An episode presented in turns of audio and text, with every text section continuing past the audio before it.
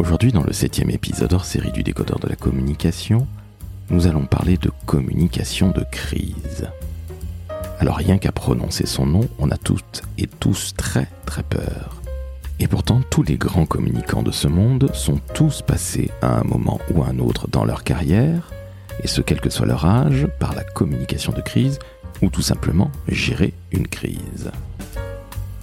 Alors pour ce faire et pour vous donner de véritables tips, de véritables conseils avant la crise et pendant la crise, j'ai demandé à Valérie Perrault-Aigré et Jean-François Granat, tous deux directeurs de la communication, de nous donner des véritables tips, du concret, pas de théorique, du vrai, du réel.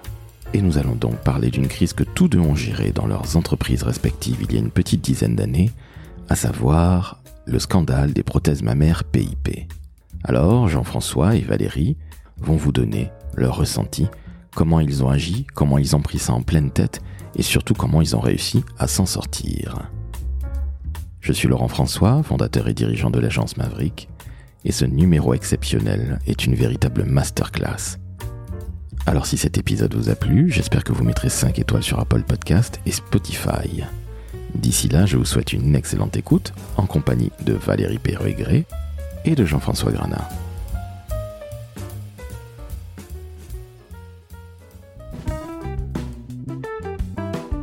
Le décodeur de la communication, un podcast de l'agence Maverick. Chères auditrices, chers auditeurs, nous allons parler d'un sujet de la communication qui fait toujours un petit peu peur, à savoir la communication de crise. Et aujourd'hui, j'ai deux champions de ce métier de la communication, de cette discipline de la com, en la personne de Valérie Perrault-Aigré. Bonjour Valérie. Bonjour Laurent. Et Jean-François Granat. Bonjour Jean-François. Bonjour Laurent, bonjour Valérie. Bonjour Jean-François. Alors, vous êtes jeune, vous êtes beau, vous avez de l'expérience évidemment dans ce métier qui est ô complexe, ô combien complexe, pardon, j'en bafouille, qui est la com de crise. Mais avant qu'on rentre dans le vif du sujet, parce qu'on va parler d'une crise que vous avez gérée tous les deux, alors sans vous connaître à l'époque, et vous avez géré ça dans deux entreprises très différentes. Mais avant de rentrer dans le vif du sujet, pouvez-vous vous présenter en deux mots, s'il te plaît, Valérie Nous sommes tout oui. Alors, donc moi, je dirige euh, la communication d'entreprise depuis une vingtaine d'années, des entreprises qui ont comme point commun d'avoir un impact positif sur la société. Et donc, je suis euh, particulièrement depuis ces 20 dernières années dans le domaine de la santé, la santé au sens large, qu'elle soit euh, au sein de mutuelles, par exemple, mais aussi de fédérations hospitalières. Et nous allons en parler. Jean-François, peux-tu te présenter en deux mots, s'il te plaît, à nos auditrices et auditeurs? Oui, moi je suis euh, directeur marketing et communication dans des entreprises industrielles, essentiellement en B2B ou B2B2C. Merci à vous deux. Alors c'était absolument limpide. Alors on va faire un petit flashback d'il y a une douzaine d'années. On est exactement en mars 2010 dans un premier temps, puis en 2011. Et nous éclate à la figure ainsi que dans les médias. Je ne sais pas si nos auditrices et auditeurs étaient déjà nés ou en tout cas s'ils étaient suffisamment euh, éclairés pour pouvoir pour avoir entendu parler de cette crise, mais c'est la crise des prothèses mammaires PIP. Alors, on va ouvrir le bal avec euh, Valérie. Est-ce que tu peux nous en parler en deux mots, nous dire ce que tu faisais, où tu étais, et puis Jean-François, tu venais d'arriver de prendre ton poste et tu te prends la crise PIP en pleine figure chez Blue Star Silicon. Allez, je te laisse parler, Valérie, nous présenter ce, scandale PIP. Alors moi, cela faisait un an que j'avais rejoint la Fédération des centres de lutte contre le cancer. Et euh, un beau jour, nous recevons de l'ANSM, donc l'Agence nationale de la sécurité des médicaments, une euh, annonce euh, décidant de retirer les prothèses PIP du marché du fait de rupture élevée, de risque de rupture élevée, donc de danger grave pour la santé euh, de la patiente. Voilà. Donc, euh, au départ, un intérêt médiatique assez faible concernant en tout cas euh, les centres de lutte contre le cancer que nous réunissons et qui implantent ce type de prothèse suite à des mastectomies. Et puis, euh, de plus en plus, euh, la crise médiatique s'est envolée au moment où il y a eu un premier décès. En fait, euh, le décès d'une patiente dans le sud de la France, à Marseille, dans un de nos, dans un de nos centres, et qui est décédée suite à un lymphome et que sa famille a attribué l'origine de, de la maladie aux implants, justement, des PIP rompus. Donc là, l'intérêt médiatique s'est emballé. De nombreux articles dans la presse et qui ont donc parler des centres de lutte contre le cancer qui eux-mêmes ont été très sollicités par la presse locale, puis la presse nationale, et c'est ainsi monté, monté jusqu'à ce que ça devienne effectivement une crise nationale. Alors toi à l'époque, Valérie, tu es DIRCOM d'Unicancer, comme tu le dis, tu viens d'arriver, ça fait à peine un an que tu es chez Unicancer, et tu te prends ça en pleine tête. Voilà. comment ça se passe? Tu viens d'arriver, alors tu es déjà chevronné, hein, parce que tu as déjà une belle expérience, mais comment ça se passe? Parce que tu t'es déjà pris un tsunami pareil sur le coin de la figure? Euh, je m'étais, alors quand je suis arrivée, j'avais déjà eu une première, un premier bizutage, on va dire, ou dans un de nos hôpitaux euh, de région aussi, il y avait eu une erreur de, ce qu'on appelle une erreur de côté, c'est-à-dire une, patiente qui avait été opérée d'un mauvais sein, donc on lui avait enlevé euh, le sein qui était, qui n'était pas malade, et donc, il a fallu gérer cela avec euh, justement, euh, mais c'est resté en local en fait, si tu veux. Ça n'a pas du tout euh, éclaboussé la réputation des autres centres. Et puis, ça a été géré en fait après assez rapidement. au bout de quelques jours, d'autant plus que il n'y a pas, il n'y a pas eu de plainte portée par la, famille de la patiente. La patiente était bien sûr en vie, mais euh, de constater que c'était une erreur. Bon, donc on a déjà, j'ai déjà géré ça, mais je dirais pas de loin, mais en fait, j'étais pas en première ligne puisque c'était très local. Et à ce moment-là, c'est euh, le service com local qui prend qui prend le relais. Nous, on intervient à partir du moment où ça devient euh, soit plusieurs centres impliqués, soit carrément tous les centres au niveau national. Et là, à ce moment-là, mon rôle est d'intervenir et de, et, de, et de gérer la crise. C'est ce qui arrive avec euh, les prothèses mammaires PIP. Exact. Comment tu réagis? Bien évidemment, Jean-François, on va parler de toi parce que là, on, est vraiment dans l'ordre chronologique de, de, de, ce scandale. Mais comment toi, tu te prends ça en pleine tête? Parce que finalement, tu as les journalistes qui te courent après, Valérie. Euh, tu es harcelé. Euh, ça se passe comment? Alors en fait, avant d'avoir eu, euh, d'avoir tous les journalistes qui, qui appelaient les centres ou qui nous appelaient nous au niveau du siège à Paris, on a déjà euh, eu cette première annonce de, de, la NSM et donc on a tout de suite, euh, avec les centres, essayé d'anticiper le plus possible en écrivant des éléments de langage. Et puis moi, j'ai aussi un correspondant dans chaque centre de contre le cancer en région. Et donc euh, l'idée, c'était aussi de les sensibiliser à ce qui pouvait leur arriver puisque effectivement, au bout d'un moment, ils ont été contactés par la presse régionale. Donc, on leur a donné un maximum de choses, d'où l'intérêt vraiment d'anticiper. Et euh, je je dis pas que c'était après facile à gérer du tout, hein, mais euh, toujours est-il qu'ils avaient quand même euh, déjà quelques éléments tout à fait objectivés, quantifiés, vraiment très avec des sources certaines, les sources notamment de la NSM, mais aussi de notre propre base de données. Donc, ils savaient déjà ce qu'il fallait.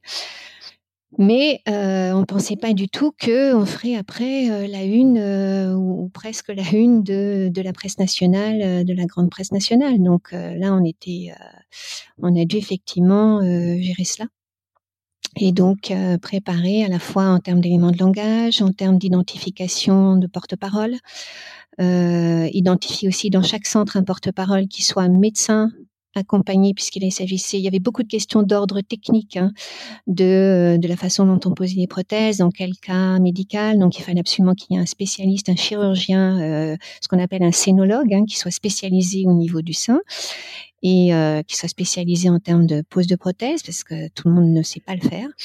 Et puis aussi un, un porte-parole, je dirais plus euh, d'ordre direction générale ou président. On va passer la main à, Jean-François, parce que décidément, cette euh, crise des prothèses mammaires PIP a été une sorte de bizutage pour tous les deux. Toi, je le rappelle Valérie, ça fait à peine un an que tu es là. Et toi, Jean-François, c'est bien pire, ça fait deux mois que tu es chez Blue Star Silicone, qui, comme son nom l'indique, crée des, euh, enfin, vend du silicone, c'est un industriel du silicone. Toi, ça fait deux mois que tu arrives, et raconte-nous l'anecdote, parce que tu viens de prendre ton poste en tant que DIRCOM et dire marketing de, de Blue Star Silicone à Lyon, et là, un matin, tu prends ta douche comme d'habitude, et là, que se passe-t-il? Exactement, bah, j'étais en train de prendre ma douche, j'écoutais donc les, informations, euh, et j'entends le nom de l'entreprise cité, euh, donc j'écoute un peu plus attentivement euh, la news du, jour. Et là, donc, je suis sorti très très vite de la douche et je suis allé le plus vite possible au bureau. Et pour rencontrer donc le, le, président qui lui aussi, je crois, a fait à peu près la même chose que moi, Et là, il m'a dit ah oui, j'ai oublié de te parler de ce sujet-là. Donc l'entreprise connaissait l'affaire PIP. Alors on était en le 2, exactement le 2 janvier 2012, je m'en souviens. Et l'entreprise collaborait avec les autorités sur sur l'enquête qui était en cours. Mais rien n'avait été médiatisé à l'époque. Et là, bah, du coup, l'entreprise se trouvait euh, citée, et donc euh, voilà, et là, il, forcément, on devait, on devait réagir. Alors, Boostar Silicon livrait, enfin, la société PIP commandait à Boostar Silicon des silicones industriels, alors que pour fabriquer des prothèses, il aurait dû euh, fabriquer des, il aurait dû commander, pardon, des silicones médicaux qui sont fabriqués en salle blanche avec une traçabilité, etc., mais qui sont forcément beaucoup plus chers que des silicones industriels. Et donc, euh, bah, l'entreprise, euh, Booster Silicon, livrait du silicone industriel, livrait ce qui avait été euh, commandé par l'entreprise, PIP. Et donc là, moi, je suis arrivé tout de suite au, bureau. une demi-heure après, j'ai eu un coup de fil de, du bureau local de M6 qui me dit, voilà, ben, on arrive dans, dans une demi-heure et on a des questions à vous poser par rapport à l'affaire PIP. Donc là, bah, peu, peu de temps pour euh, prendre connaissance de, de l'information et peu de temps pour préparer des messages. Et là, il a fallu réagir très très vite. Euh, D'abord faire cette petite interview. Alors, c'était une petite interview rapide parce que le, journaliste était pressé, mais euh, dans la journée, je crois qu'il a dû faire une dizaine d'interviews. Euh, alors autant le journaliste de, de, de, M6, lui, il arrivait, il avait sa caméra, il avait ses trois questions à poser et puis c'est allé assez vite. Autant le journaliste de RTL, ça faisait deux ans et demi qu'il travaillait sur le sujet, ça faisait deux ans et demi qu'il creusait vraiment l'information. Il y a un vrai travail d'investigation. Et là, il fallait vraiment être hyper précis et être capable de, répondre de façon hyper précise à ces questions. Et donc, ça a duré comme ça euh, à peu près une dizaine de jours avec euh, des interviews euh, télé, radio, pour pouvoir répondre aux journalistes du monde entier. Alors, merci beaucoup Jean-François. Comment Valérie et toi, vous vous êtes sentis lorsque vous avez dû en tout cas gérer cette crise. Je te repasse la, la main Valérie, parce que là Jean-François nous a parlé de quelque chose d'assez local finalement, euh, mais qui touchait le national. Mais toi Valérie, tu étais donc chez Unicancer, tu étais la comme ça faisait à peine un an que tu étais arrivé. Comment tu as vécu ça, très personnellement? Lorsque c'est arrivé en 2011, nous étions en train de créer euh, Unicancer. Euh, la fédération existait déjà, mais elle crée un groupe euh, hospitalier. Et donc, c'est arrivé au moment où le groupe était en train de se créer. Donc, c'était d'autant plus dommageable pour euh, sa prochaine réputation, puisque le groupe est né euh, fin 2011 et euh, en 2012 on lançait vraiment la marque Unicancer, ce qui allait, enfin, ce qui, allait s'appeler Unicancer. Donc j'étais non seulement très très très très très occupée à faire ça, mais en plus, bah, bingo, hop arrive cette crise qui pouvait aussi avoir un, des dommages collatéraux, bien sûr d'abord pour les patientes et puis ensuite nous sur la réputation des centres et de ce futur groupe donc il fallait absolument euh, démontrer euh, la loyauté des centres, le fait qu'ils n'étaient pas au courant et qu'ils ont tout de suite euh, fait ce qu'il fallait auprès des patientes, à savoir les rappeler toutes une par une. Hein, ça, ça, concerne quand même des milliers de patientes. Euh, les... C'était très très très anxiogène pour elles, donc il fallait aussi leur expliquer ce qu'on allait faire et surtout leur proposer une explantation systématique, c'est-à-dire qu'elles reviennent à l'hôpital pour qu'on leur enlève les prothèses PIP en question et qu'on en mette d'autres. Certaines n'ont pas souhaité le faire, donc c'était libre à elles. Hein. elles avaient toutes les informations pour le pour en prendre euh, voilà pour prendre la décision mais la plupart donc euh, ont été euh, ont été prises en charge très très vite en plus hein, vraiment ça s'est fait dans les meilleurs délais possibles. Donc il y avait cette double cette double problématique, hein, à la fois la crise en elle-même et puis l'impact que ça allait pouvoir avoir potentiellement sur la réputation du futur groupe qui était en cours de création. Donc on a des très très très très gros enjeux. Toi Jean-François, je, le rappelle, tu viens d'arriver, tu te prends ça en pleine gueule et ton boss a oublié de t'en parler. Comment tu t'es senti? Parce que tu avais déjà géré des crises lorsque tu étais dans les ascenseurs, mais c'était pas tout à fait la même chose. Ouais, j'avais déjà géré des crises, alors des, des accidents d'utilisateurs, des accidents de salariés. Euh, voilà, dans, dans quand j'étais chez chez Coné, euh, là c'était un peu différent. Je venais d'arriver, donc euh, et ben un maximum de stress, on va dire. Je pense que c'était la même chose pour Valérie. Euh, à la fois du, du, mais le stress c'est bien parce que c'est aussi ce qui permet d'être attentif. Euh, et de, de, pouvoir euh, bien bien gérer. Il y a, il y a, y a du mauvais stress et le bon stress. Là, c'était du, du, bon stress. Donc, euh, euh, besoin de faire des choses en urgence. Ça, c'était très compliqué de se former, s'informer en urgence parce que je connaissais pas complètement les produits. Enfin, j'avais pas tout le, le, voilà, la connaissance nécessaire pour pour répondre, donc il a fallu s'informer très très vite. Et puis oui, un stress, un stress énorme sur sur la peur de, de faire une bêtise sur une interview. Euh, vraiment être très posé, calme pour pouvoir gérer les choses euh, au fur et à mesure. Après, euh, le, le, la chose, c'est que ça m'a permis de très bien m'intégrer dans l'entreprise parce que quand tu as tous les salariés qui te voient sur le journal de, de France 2 euh, le soir, euh, ils se disent tiens, qui c'est ce type-là? On sait qu'il vient d'arriver, mais on savait pas qui c'était et quelle tête il avait. Là, pour s'intégrer dans l'entreprise, je pense que le, lendemain, tout le monde me connaissait. Donc ça, c'était un, un, point un peu positif de, de, de cette crise. Donc finalement, c'était une sorte de baptême du feu pour toi, Jean-François. Tout le monde a su qui tu étais. Tu es devenu une rockstar. Bon, malheureusement, c'est dans, un cadre qui est quand même euh, assez complexe. Alors, l'entreprise PIP va être finalement condamnée. Et là, Valérie, quelques années après, tu as Elise Lucet qui te contacte avec Cache Investigation. Tout à fait, parce qu'en fait, il y avait le procès euh, de Jean-Claude Masse. Euh, après, il est décédé en 2019 hein, pendant le procès. Euh, donc 2018, 2019, 2020, euh, il y a eu euh, le procès. Il y a encore là, euh, il y a peu de temps, eu encore une décision du tribunal, mais envers une autre, le certificateur en fait de ces prothèses qui apparemment n'avait pas bien fait son travail et qui donc est et euh, enfin doit doit dédommager les, un certain nombre de patientes. Toujours est-il que donc euh, on pense que c'est derrière nous, et puis finalement pas du tout puisque ça revient euh, avec le procès. Et là effectivement un beau jour j'ai euh, un mail de l'équipe d'Élise Lucet me demandant énormément d'informations sur les achats. Parce qu'il faut savoir aussi que ce groupe hospitalier, donc Unicancer, avait aussi une centrale d'achat. Et le but justement de ce groupe était de mutualiser un certain nombre de choses, notamment la passation euh, des marchés pour, les, pour le compte donc, des centres de lutte contre le cancer. Il s'avère que c'est cette cellule qui avait passé le marché des prothèses, mais pas que PIP. Hein. On avait d'autres prothèses, mais c'est vrai que celle-ci était utilisée euh, assez largement puisqu'elle permettait d'avoir euh, une reconstruction mammaire la plus naturelle possible. Ça faisait penser vraiment à un sein le plus euh, naturel possible. Donc c'était, on va dire, maintenant à reculons, le, enfin avec du recul, la seule, la seule bon côté de cette prothèse. Et et du coup, je me suis dit bon, alors là évidemment, c'est une demande que je ne gère pas sans en parler à, à ma direction générale.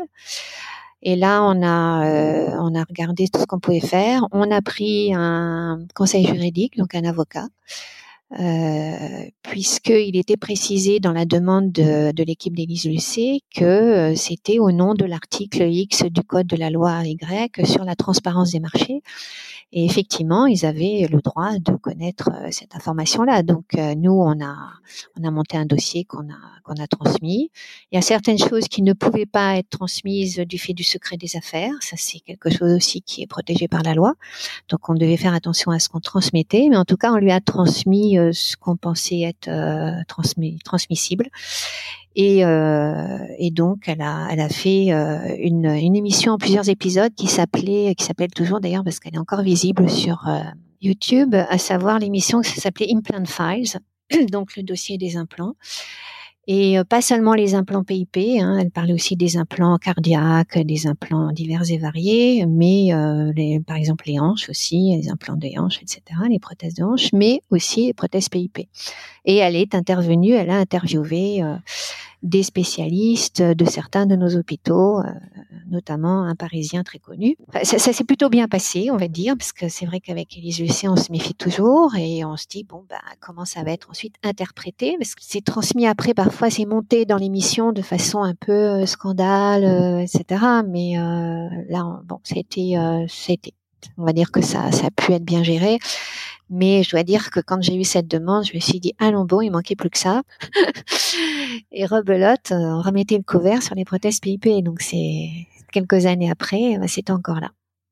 Je comprends parfaitement. Comment ça s'est terminé pour euh, Blue Star Silicon et pour toi, euh, ce scandale PIP, Jean-François? Bah En fait, pour nous, la grande difficulté qu'on avait, c'est à expliquer pourquoi est-ce qu'on livrait du silicone industriel à des gens qui fabriquaient des prothèses. Alors, il fallait qu'on explique que D'abord, euh, quelqu'un qui fabrique des, des prothèses, il fait des, c'était le cas de PIP, il faisait des coussins anti-escar. Sur des coussins anti-escar, on peut très bien mettre du silicone industriel puisque c'est pas implanté. Donc euh, une, des, raisons. Et puis ensuite d'expliquer qu'en tant que producteur, on a absolument aucune, aucun contrôle sur ce que peut faire un fabricant avec les produits qu'on lui livre fabricant de farine, il peut pas aller chez son boulanger voir si le pain qui est fabriqué est bon et pas bon. Et ben nous, c'était exactement la, même chose. Donc on avait beaucoup de difficultés à expliquer ça. Et après l'emballement médiatique pour euh, Blue Star Silicon, ça a duré 15 jours, 3 semaines. Et, euh, et c'est à peu près tout. Après, on avait euh, des contacts avec euh, certains offices gouvernementaux qui voulaient avoir des, des informations sur les produits qu'on avait qu'on avait implantés, enfin qu'on avait vendus, pardon, qui avaient été implantés. et puis surtout savoir si on avait fait des tests euh, sur euh, sur du vivant euh, de, nos produits industriels, ce qui n'était pas le cas parce que c'était pas destiné à être implanté, donc il n'y avait pas de test qui avait été fait pour voir la dangerosité potentielle ou pas. Enfin, c'est ce qu'il y avait un danger d'implanter du silicone industriel dans un corps humain ou pas. Ça n'avait jamais été testé. Donc beaucoup d'interrogations d'offices gouvernementaux sur ça, mais j'allais dire médiatiquement, ça a duré une quinzaine de jours. Entendu, merci. Alors maintenant, on va passer à une deuxième partie de ce hors-série du décodeur de la communication, parce que je ne l'ai même pas dit, nos auditrices et auditeurs, mon Dieu, je manque à tous mes devoirs. Maintenant, ça va être vos conseils, parce que vous avez été baptisés dans vos entreprises respectives à l'époque. Je rappelle Valérie à peine un an, toi encore plus jeune, Jean-François, deux mois à peine après être arrivé. C'est quoi vos, vos conseils? Alors, par exemple, les conseils avant la crise, parce qu'une crise, on dit toujours que la meilleure crise, c'est celle qui n'arrive jamais, donc on l'a anticipé. Donc, comment ça se passe? Quels sont surtout vos conseils que vous donneriez à des gens de la communication, mais aussi des dirigeants d'entreprise, euh, pour éviter euh, ben, la crise? On commence peut-être, allez, on commence par toi, euh, Valérie. Alors moi je dirais, pardon, il faut vraiment anticiper, anticiper et suivre, euh, faire une veille, suivre les signaux faibles qui justement, par exemple, là au début c'était un signal faible. On pensait que c'était une, euh, voilà, un communiqué de la NSM parmi d'autres qui disent, bah voilà, on met plus, on n'utilise plus ces produits-là pour telle raison. Et ça, ça arrive régulièrement sur des molécules et sur d'autres, euh, d'autres dispositifs médicaux. Mais c'est devenu en fait un truc euh, incroyable. Donc c'est vrai qu'il faut beaucoup anticiper et surveiller les signaux faibles. Oui, je rajouterais euh, dans, dans l'anticipation s'il faut se préparer, parce que je pense qu'il y a certaines situations de crise qui sont complètement euh, anticipables, si on peut utiliser ce mot-là. Si on, est la SNCF, on peut imaginer qu'un jour il y aura un déraillement de train. Si on est Air France, qu'il y a un avion qui va qui va tomber. Si on fabrique des produits alimentaires, qu'il y a peut-être euh, un jour quelqu'un qui sera intoxiqué peut-être par un produit. Et donc euh, ces situations-là, on peut les imaginer et on peut commencer à préparer un certain nombre d'outils pour euh, pour agir, préparer certains éléments de langage. Et ça se fait dans les dans les entreprises, malheureusement pas assez, mais préparer ce qu'on appelle des manuels de crise, où bah, dans telle situation, on a on sait comment réagir, on a déjà anticipé comment réagir, comment communiquer, et d'avoir peut-être des fois des outils des outils tout prêts on se souvient tous du, du, du, du crash de l'avion euh, le Rio Paris d'Air France. Je crois que 24 heures après le, le, crash, il y avait déjà un site web qui était euh, qui était en ligne et qui était euh, qui contenait toutes les informations nécessaires sur enfin, les, passagers qui avaient disparu, les informations, etc. etc. plein d'informations destinées à la fois aux familles, aux journalistes sur ce sur ce site web. Et ce site web, il n'a pas été créé en 24 heures. Ce site web, il était déjà prêt. Ils ont rentré les informations. Donc il y a, un certain nombre de communiqués de presse, peut-être de sites, de, notes internes, de, données, euh, d'éléments de langage qu'on peut préparer en amont. Et ça, malheureusement, il n'y a pas assez d'entreprises qui se préparent pour ça. Ça, c'est dommage. Et tout ça, c'est faisable, c'est facilement faisable. Ça coûte un peu d'argent parce que, ben voilà, ça a du temps et de l'argent pour préparer tous ces éléments-là, mais euh, ça permet de gagner beaucoup en réactivité et en précision au moment de la crise, et de sérénité aussi au moment de la crise, parce qu'on sait que les éléments sont prêts.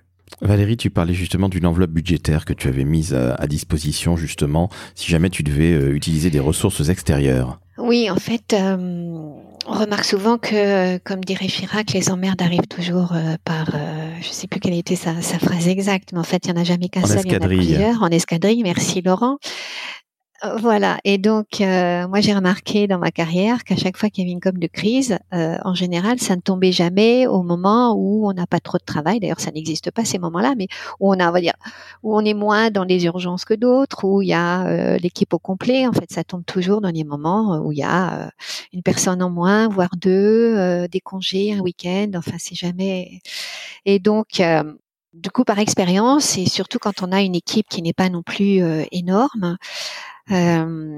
j'avais moi euh, négocié avec euh, la direction générale et le conseil d'administration une enveloppe budgétaire qui était systématiquement reconduite tous les ans, sans que j'ai plus du tout à négocier quoi que ce soit, parce que je pense que là ça a vraiment servi de leçon. Euh, outre le fait d'avoir, comme le dit Jean-François, mis en place un manuel de crise et tout un process euh, au sein du groupe, mais aussi une enveloppe budgétaire permettant d'externaliser ponctuellement, euh, suivant euh, l'ampleur de la crise et suivant les ressources internes qu'on avait ou pas, de faire appel à un prestataire extérieur spécialisé dans le domaine. Ça, ça peut être aussi un, certain confort psychologique, on va dire. Ouais, moi je rajouterais aussi une chose qu'on peut anticiper, c'est aussi la, constitution de la cellule de crise. Euh, c'est des choses toutes bêtes, mais euh, il faut pas décider euh, qui va être dans la cellule de crise au moment où il y a la crise. Il faut qu'on ait déjà anticipé ça et que l'entreprise sache euh, qui elle met dans la cellule de crise, quelles sont les fonctions, et puis d'avoir quelqu'un d'astreinte. Euh, moi, dans les entreprises où j'étais, eh ben, il y avait des gens d'astreinte semaine par semaine. Alors, ce sont essentiellement des membres du, comité de direction, qui sont d'astreinte. et c'est si jamais il y a une crise qui se déclenche, ben, c'est eux qui sont prévenus et c'est leur rôle d'organiser la cellule de crise, de contacter les membres qui doivent être dans, dans la cellule de crise et c'est à eux de coordonner la cellule de crise. Et donc il y avait une astreinte euh, de jour, de nuit euh, et de week-end et de vacances, euh, etc. Euh, qui était prévue en, en début d'année et ça tournait. Chaque euh, membre du COMEX avait euh, avait une, une semaine d'astreinte comme ça et ça, ça tournait pour qu'il y ait toujours quelqu'un qui soit responsable de la cellule de crise. Alors justement, je rebondis sur ce que tu dis, Jean-François. Et, Valérie, je t'invite évidemment à t'exprimer, mais qui doit être le porte-parole lorsqu'il y a une crise? Grosso modo, pour faire court, qui doit parler dans les médias lorsque la crise vous tombe dessus? Je crois qu'il y a pas, ça dépend de l'organisation de l'entreprise, hein, mais euh, il faut toujours identifier dans cette justement dans cette cellule de crise dont parlait Jean-François. Euh, il est important d'identifier. Euh, il y a toujours des personnes qui sont toujours euh, dans cette cellule de crise, et puis après on la compose en fonction de, de l'événement qui, qui vient de d'arriver. Euh, s'il y a un président, c'est forcément le président qui est là. S'il y a une direction générale, pareil. Un DIRCAB éventuellement aussi. L'ARH, parce qu'il faut toujours penser aussi à l'interne. Hein, ça aussi un conseil à donner, c'est forcément aussi communiquer auprès des, salariés avant de communiquer en externe, ça c'est la règle d'or. Mais euh, et donc identifier une seule tête, une seule voix euh, qui parlerait. Ça peut être alors moi par exemple dans mon cas, euh, c'était chaque hôpital avait un, médecin, un chirurgien spécialisé au niveau de la reconstruction mammaire qui avait qui, qui parlait accompagné suivant le sujet euh, par le DG de l'hôpital. Et nous, au niveau national, c'était euh, ma direction générale avec euh, un spécialiste médecin qui avait au niveau du groupe en charge la stratégie médicale, justement. Donc, c'était important d'avoir ces deux-là, mais ça dépend. là, Jean-François aura sûrement une autre composition mmh. aussi dans le cadre de son ancienne entreprise. Oui, moi, euh, en fait, l'idée du, porte-parole, euh, c'est un peu en fonction des différents types de crises. Si c'était une crise technique, c'est toujours bien que ce soit le directeur technique qui parle, euh, parce qu'il est beaucoup plus crédible que, que le DIRCOM. Euh, alors, la règle, c'était d'abord le DIRCOM, ensuite le spécialiste, et euh, une autre règle, c'est jamais exposer le président ou le directeur général, parce que derrière, il n'y a plus de possibilité de si jamais il y a une erreur de fait, bah, il n'y a plus de possibilité de monter au-dessus. Si euh, le DIRCOM se plante, eh ben, on fera intervenir quelqu'un au-dessus et éventuellement le président. Mais si vous faites intervenir le président tout de suite, eh ben, derrière, vous avez plus de plus d'autres euh, secours. Et ça, c'est une règle euh, à appliquer en communication de crise. On évite de faire intervenir le président tout de suite. Après, ben voilà, c'est en fonction des, des, des différentes situations. C'est des crises plus sociales. À ce moment-là, c'est plutôt le RH qui va parler. crise technique, ce sera plutôt le directeur technique, etc., etc. Alors c'est justement très intéressant parce que moi en tant que dirigeant d'une TPE, évidemment c'est pas tout à fait la même chose qu'une World Company, comme si je puis m'exprimer ainsi, mais j'aurais eu tendance à, à tout endosser en tant que patron. Et Jean-François, tu me dis qu'on ne sort pas la direction immédiatement. Valérie, tu le confirmes C'est finalement un sacré dosage moi, c'est vrai que mon président n'a jamais été. Euh, alors, bon, ça remonte maintenant à, loin, mais euh, j'ai pas souvenir qu'il ait été euh, interviewé ou qu'on les qu'on les comme porte-parole. C'était plutôt des techniciens entre guillemets, hein, avec tout le tout le respect que j'ai pour euh, pour eux. Hein, C'est-à-dire, comme j'ai dit, des chirurgiens qui étaient interviewés, puisque les questions portaient essentiellement sur ce sujet-là. Après, à un moment donné, il a fallu que ce soit un communiqué de presse avec des citations de la direction générale parce que c'était nécessaire aussi de cadrer au niveau politique notre politique d'achat en général dans les centres, euh, euh notre relation aux patients et puis euh, notre réputation. Donc là, ça s'est fait au niveau des directions générales, mais c'est vrai que c'est pas forcément la première personne qu'on va tout de suite mettre sur le devant de la scène. Je crois que ce qui est important aussi au niveau des, des porte-paroles, c'est en amont d'une crise, c'est de les entraîner. Et donc, de bah, leur apprendre quels sont les éléments de langage qu'on peut mettre euh, qu'on peut mettre en avant, comment on présente l'entreprise, euh, comment on parle de tel et tel sujet, et puis de, de les habituer aussi à communiquer face à, une caméra, à répondre à des questions euh, de journalistes, imaginer des questions embarrassantes, de façon à les entraîner à répondre à, à cette situation. Et moi, j'utilisais beaucoup ces, ces trainings pour identifier aussi qui étaient les, les bons interlocuteurs en fonction des sujets euh, qu'on pouvait avoir dans, le cadre de nos relations presse. Il y a des, gens qui parlaient, qui passaient très bien pour parler euh, d'un événement euh, externe, d'un programme de sponsoring, de d'action humanitaire ou des choses comme ça, parce que ben ils étaient hyper jovial, euh, voilà, et, ça, et, ça, fonctionnait, ça fonctionnait bien. Euh, à l'inverse, il y a des personnes euh, qui, au contraire, avaient tout le temps l'air très sérieux et leur faire parler de, voilà, d'un partenariat ou d'un événement musical ou quoi que ce soit, ben, ça, ça passait pas du tout. Et la même chose sur des situations de crise où par exemple, ben, il y a, voilà, il y, a des, il y a des personnes décédées ou des choses comme ça, et ben, il faut que la personne elle ait l'air sérieuse. Si vous avez quelqu'un qui naturellement est jovial, ben, ça va pas passer du tout.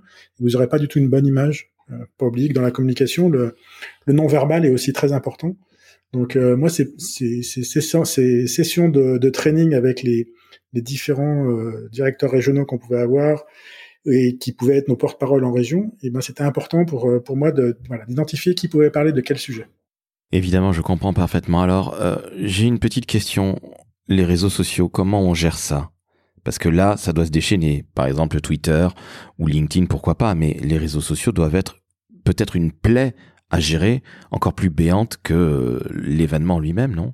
Alors, euh, les réseaux sociaux, euh, il faut effectivement les, veiller en permanence. Euh, nous, à l'époque, on était Facebook, Twitter, euh, LinkedIn. Je crois que c'était les trois qu'on avait au tout début à cette époque-là. Et euh, sur Facebook, on avait plutôt des messages de patientes. Euh, sur LinkedIn, on avait en fait, on n'avait pas grand-chose, que c'était pas vraiment le lieu. Et euh, sur Twitter, c'était plutôt pour la presse en fait. Mais euh, je dois dire aussi que, et ça c'est un conseil vraiment, euh, de à partir du moment où on travaille beaucoup la réputation d'une entreprise, en, dehors de la crise, hein, je parle, hein, en temps, euh, je dirais, euh, en temps normal, en routine, on travaille la, la réputation de l'entreprise de façon à ce qu'elle soit la meilleure possible. Quand il vous arrive quelque chose comme ça, ça aide beaucoup. Et en l'occurrence, bon, moi, c'était dans un secteur qui était euh, le domaine du cancer, donc c'est quelque chose déjà de lourd, de grave, de sérieux. Et euh, la, réputation euh, des hôpitaux que nous réunissions était excellente. Donc ça a beaucoup, beaucoup, beaucoup aidé et on a été assez peu, euh, assez peu mis en difficulté sur les réseaux sociaux. On l'a été plus tard pendant le Covid sur un sujet, mais ça s'est éteint au bout de deux, trois jours.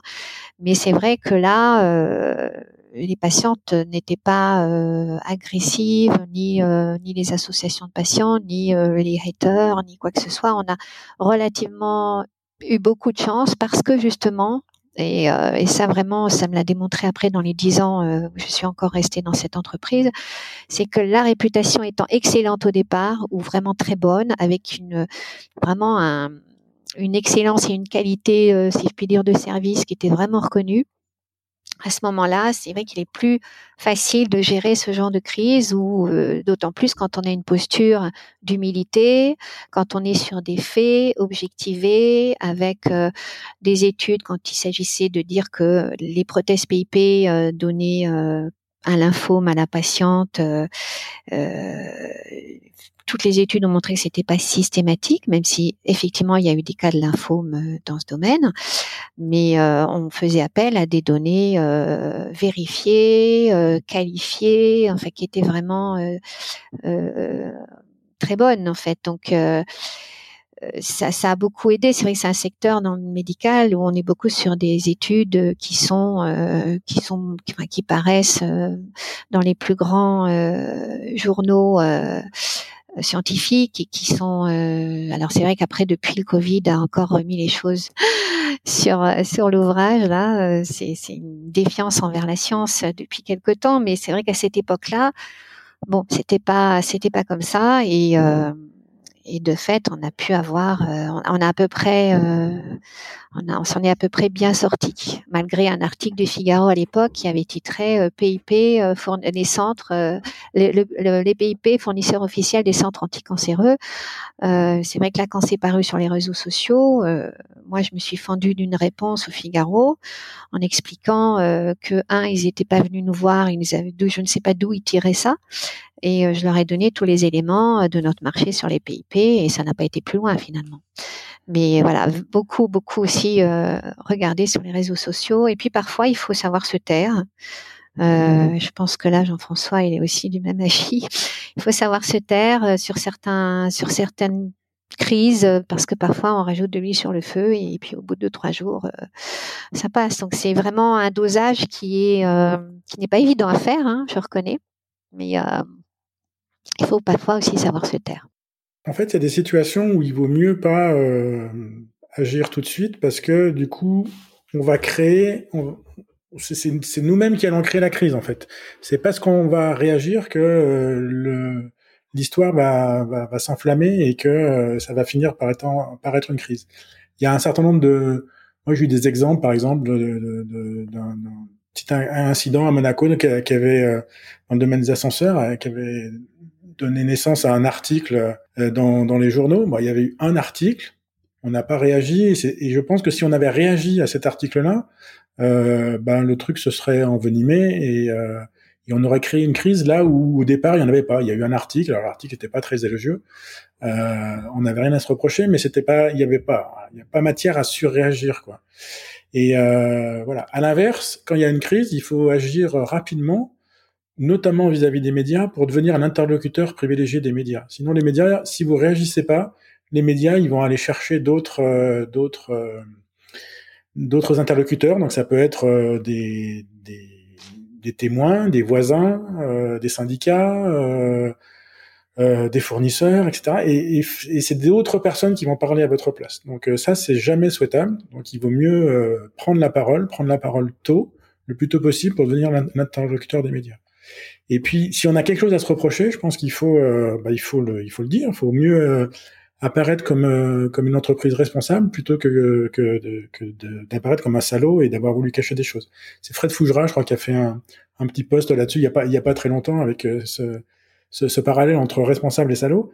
Mais mais c'est important dans la communication d'être transparent, honnête de dire que ben il y a des choses qu'on sait, des choses qu'on sait pas, il y a des choses qu'on a bien faites et peut-être des choses qu'on a mal faites, mais d'être complètement transparent parce que si euh, dans votre communication vous essayez de cacher quelque chose ou euh, ou de mentir, ça va forcément se savoir, il y a forcément un moment où ça va ressortir. Donc ça c'est vrai pour moi c'est le c'est la clé dans la communication de crise, c'est d'être vraiment euh, le plus transparent et le plus honnête possible. Valérie, tu vois un autre point aussi fondamental que celui que que Jean-François vient d'évoquer? Écoute, euh, non, moi je suis vraiment dans cette posture-là aussi, hein, humilité, sobriété. Euh, faut avouer à moitié pardonner, donc euh, c'est vrai qu'il faut, quand on a fait une bêtise, ben faut le dire, et puis surtout en tirer derrière les conséquences, et surtout expliquer aussi à la presse et aux, citoyens que qu'on va en tirer des leçons, qu'on va réorganiser telle et telle chose euh, mettre un double process de vérification si besoin. Enfin, il y a, y a toutes les mesures d'ajustement et ça, ça fait partie du retour d'expérience. Hein. Euh, comme on dit, on apprend toujours de assez dépend, mais euh, euh, moi la suite, ça, ça moi ça m'a permis euh, de leur euh, faire prendre conscience qu'il fallait professionnaliser un peu cette cette gestion de crise qui était un peu qui n'existait pas vraiment en fait. Hein. Et euh, au niveau national et le lien avec le local. Donc, euh, comme lui disait tout à l'heure, euh, pour faire le lien avec ce que disait Jean-François sur un manuel de crise, on en a depuis rédigé rédigé un. On le mettait à jour régulièrement parce qu'il y a toujours des nouvelles choses et, et des nouveaux, par exemple, des nouveaux réseaux sociaux qui arrivent et donc comment on les gère. Puis faire un retour d'expérience sur l'organisation, comment on pourrait améliorer les choses pour la prochaine crise et montrer. Et alors là, c'est très important pour les futurs euh, communicants ou même les communicants, les communicants actuels qui vont écouter ce podcast. Ça a permis aussi de montrer que la communication c'est un vrai métier, n'est-ce pas? Et que euh, et que euh, dans ces moments-là, on est bien content de trouver la communication et puis on lui refile la patate chaude volontiers. Et là, on reconnaît que ça sert à quelque chose et que c'est pas juste pour donner un avis sur une couleur ou la forme d'un logo. Donc euh, là, euh, là, les gens ils sont contents qu'il y ait quelqu'un qui gère et qui s'appelle une direction de la communication. Ouais, moi je rajouterais, euh, c'est la, communication dans, dans, la enfin, dans, dans, la crise, elle est, elle est hyper importante et elle doit être menée en même temps que la gestion de la crise. C'est-à-dire s'il y a un incendie, ben, bien sûr, il faut s'occuper de d'éteindre l'incendie, mais il faut aussi communiquer et il faut le faire en même temps. Il ne faut pas attendre que l'incendie soit éteint pour communiquer, mais il faut bien commencer à travailler sur la communication dès dès le début de la crise pas perdre de temps et euh, travailler, enfin gérer les deux, les deux en même temps. Donc gérer à la fois la, situation de crise et puis gérer la communication qui va avec. les deux, les deux sont complémentaires. Et la, la communication ne fait pas tout et la gestion de la crise ne fait pas tout non plus. Donc euh. Et donc il faut bien gérer la crise et gérer la communication de crise et les deux en même temps. Ouais. Et pour que la communication soit efficace, la direction de la com soit efficace sur le sujet, il faut aussi la mettre en amont dans beaucoup d'informations. Euh, même des informations justement confidentielles ou autres, euh, euh, parce que quand la crise éclate, nous on aurait pu identifier, il m'est arrivé deux ou trois fois de d'avoir des infos trop tard, une fois que c'était sorti dans la presse, etc. Et, et si je l'avais su en amont, bien si j'avais été mis dans les secrets d'État bien plus en amont, j'aurais pu anticiper et j'aurais pu dire attention là, ça risque de donner ça et ça dans la presse si ça vient savoir. Et donc euh, voilà euh, ce que ça pourrait donner et faisons attention à la façon de communiquer là-dessus. Et ça c'est c'est aussi euh, notre rôle et donc il faut nous mettre pour les futurs, euh, je sais pas hein, si jamais Laurent tu as des DG qui écoutent tes podcasts, c'est bien qu'ils nous mettent le plus possible dans dans les secrets des dieux. Je suis tout à fait d'accord avec toi. Jean-François, tu en es d'accord Ah oui, oui, 100%, 100 d'accord. C'est même dommage que là, finalement, moi, l'expérience que j'en ai, c'est que euh, la communication de crise, elle est souvent ignorée. Et euh, souvent, dans les entreprises, on dit, bah, de toute façon, on n'aura jamais de crise, euh, on n'a pas le budget, etc., etc. Et faire un manuel de crise, c'est pas un truc qui va coûter des centaines de milliers d'euros, mais euh, c'est quelque chose qui, pour moi, est essentiel et que, qui devrait exister dans toutes les entreprises. Malheureusement, c'est loin d'être le cas. Euh, c'est bien dommage, mais euh, c'est un élément pour moi essentiel. Je crois qu'il y a une statistique qui dit que 80% euh, des entreprises vont connaître une crise dans les cinq années qui viennent. Hmm. Donc voilà, c'est pas un truc anodin. Alors des fois c'est des petites crises, mais des fois ça peut être des crises beaucoup plus graves qui peuvent complètement remettre en cause le, la, la, vie de l'entreprise. Moi j'ai eu l'expérience dans, dans le domaine des ascenseurs. alors un concurrent de, de, de Kone au Japon qui a mal géré une com de crise. Alors ils étaient absolument pour rien. C'est un, adolescent qui est décédé dans un accident d'ascenseur. La marque en question, il était absolument pour rien. Euh, sauf que ils connaissaient pas les codes culturels au Japon. Ils ont mal réagi, ils ont mal communiqué. Et, euh, du coup, bah, ils ont été hyper médiatisés alors qu'ils étaient absolument pour rien dans cette, situation. Ils se sont retrouvés hyper médiatisés et leur image en a pâti. Euh, ils ont super mal géré la crise. Et euh, au final, ils ont perdu 50% de leur chiffre d'affaires, ils l'ont jamais retrouvé.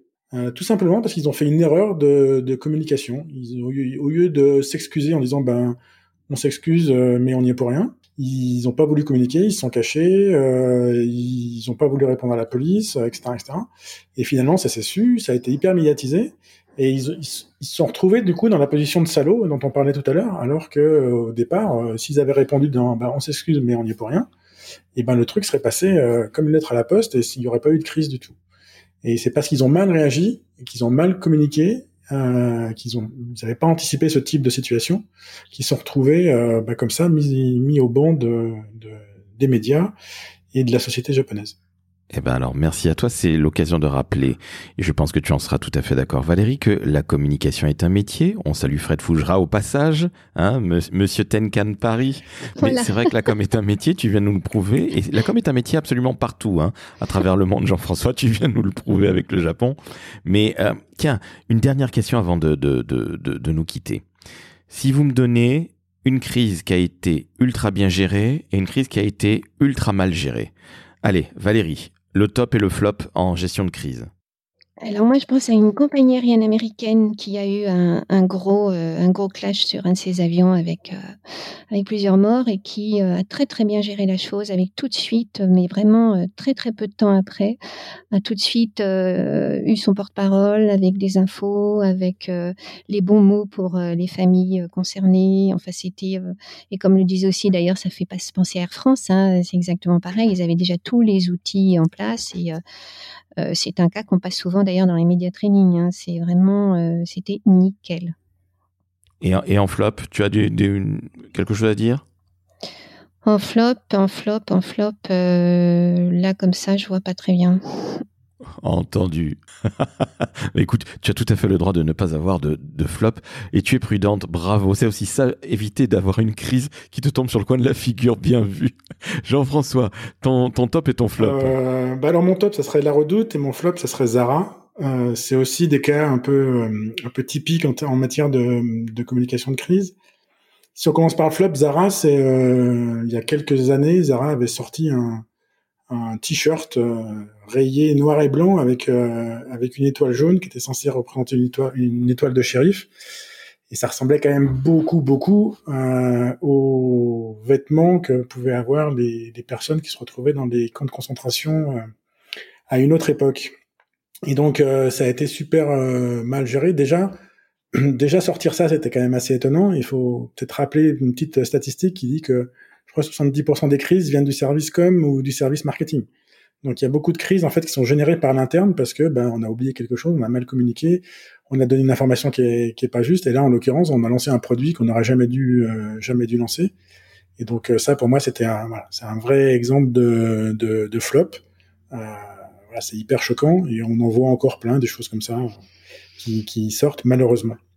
Et puis le, le top c'était la redoute alors, ça remonte aussi à quelques années, où euh, quelqu'un qui euh, lance un post sur les réseaux sociaux en disant euh, Je suis en train de regarder euh, le site de La Redoute, où il y a des hommes nus et soudain des enfants. Et en fait, il y avait une photo où on voyait donc des enfants qui étaient à la plage, et à l'arrière-plan, il y avait un homme nu qui sortait de l'eau. Et en fait, la photo n'avait pas été retouchée, j'imagine, et elle avait été postée comme ça sur le site de, La Redoute. Et euh, donc forcément, la photo a tout de suite été euh, éliminée, la photo a été retouchée, euh, etc.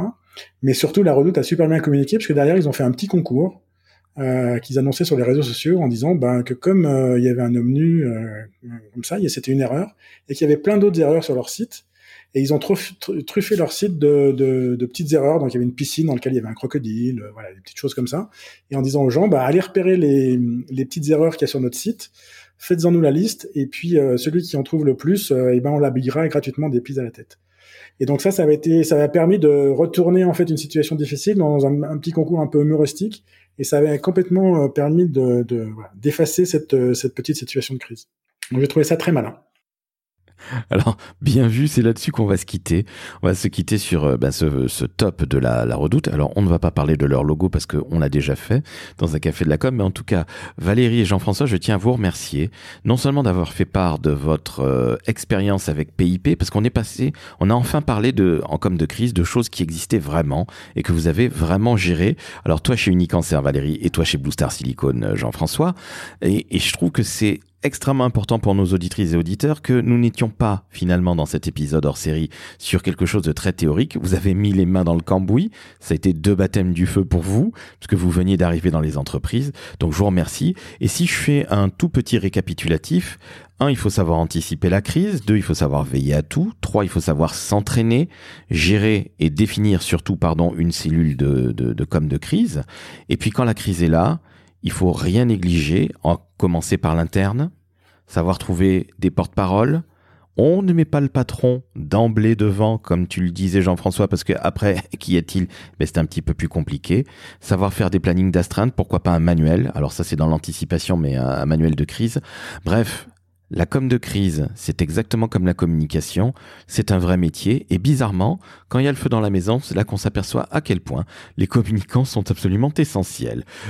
Valérie, Jean-François, je vous remercie, vous avez été au top. Ah, merci Laurent, merci Valérie. Merci euh, Jean-François, merci Laurent. On peut dire aussi que même les grosses, grosses, grosses, grosses entreprises comme euh, il y a des flops qui me reviennent, Danone, euh, Toyota qui a rappelé ses voitures, euh, Buitoni récemment sur les pizzas qui n'a pas forcément bien géré non plus la crise. Même avec des grosses sociétés, eh ben c'est pas toujours très très bien géré. Et la crise nous attend tous, puisque tu disais, Jean-François, 80% des entreprises vont avoir une crise dans les 5 ans qui viennent. Ça donne envie, hein bah c'est bien pour les gens qui gèrent les crises. C'est, du coup, ça permet aussi de mettre en avant les communicants et leur rôle essentiel. La communication, c'est pas que passer les petits fours. On va avoir du travail. Voilà. nous allons tous avoir du travail et les auditrices et auditeurs qui nous écoutent vont avoir du boulot s'ils sont jeunes ou moins jeunes. Alors justement, vous les auditeurs, les auditrices, mettez 5 étoiles Apple Podcast, 5 étoiles sur euh, Spotify, vous laissez un, un commentaire, Jean Bafouille dit Tyrambique et je vous dis à très bientôt. Et encore une fois, Jean-François, Valérie, Valérie, Jean-François, vous avez été au top. Je vous mets 5 étoiles tous les deux. C'est un véritable top. Aucun flop de votre part. Merci Laurent. Merci beaucoup Laurent. Chow chow.